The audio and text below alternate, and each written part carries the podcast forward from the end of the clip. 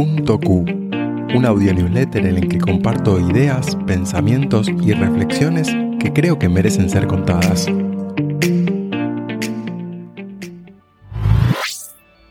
Corre por tu vida. Nací con asma bronquial y no respiraba bien. Hay grabaciones de mis 5 años donde se me escuchaba inspirando entre cada palabra para terminar una frase.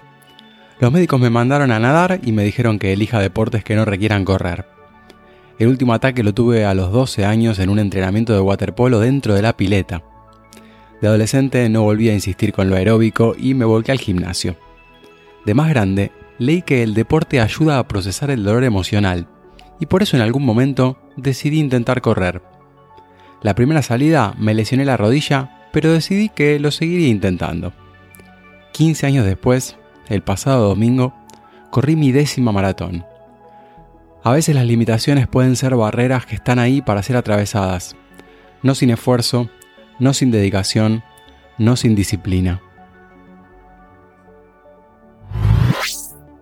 El sentido del trabajo. La sociedad moderna está conformada de tal manera que la enorme mayoría de las personas tenemos que trabajar para ganar dinero que nos permita sobrevivir.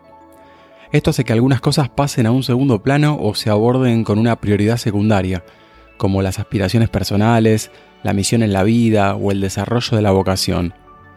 Sin embargo, el mundo es abundante y con posibilidades innumerables, y muchas cosas dependen de que sepamos leer el mapa.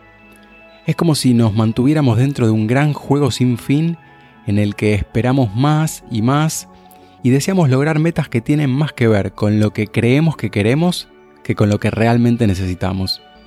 Quizás, tal como plantean los existencialistas, la vida solo tiene el sentido que le damos. Verdad de manual. Si existiera un manual de la llamada posverdad, incluiría una frase de cabecera del estilo con poder sembrar la duda ya alcanza y ni siquiera hace falta convencer. Pero si existiera un manual del control de la opinión pública relacionado con los medios de comunicación y las redes sociales, seguramente destacaría mostrar controversia aparente aún donde no la hay y generar emociones negativas para provocar reacciones. En definitiva, lo único que se busca es nuestra reacción. Casi que no importa para qué lado mientras esté polarizada.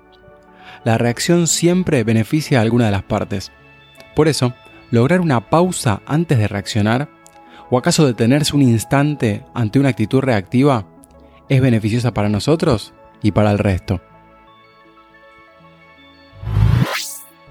A contramano.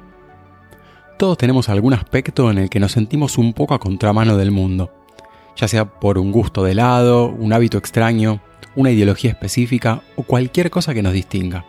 En ocasiones, esa sensación es abrumadora.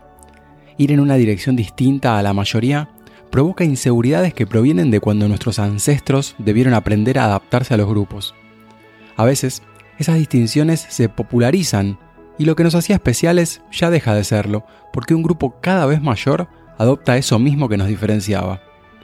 Esto en parte es agradable porque convalida nuestra elección original, pero a la vez es desagradable porque en algún punto nos sentíamos cómodos apartados de la norma.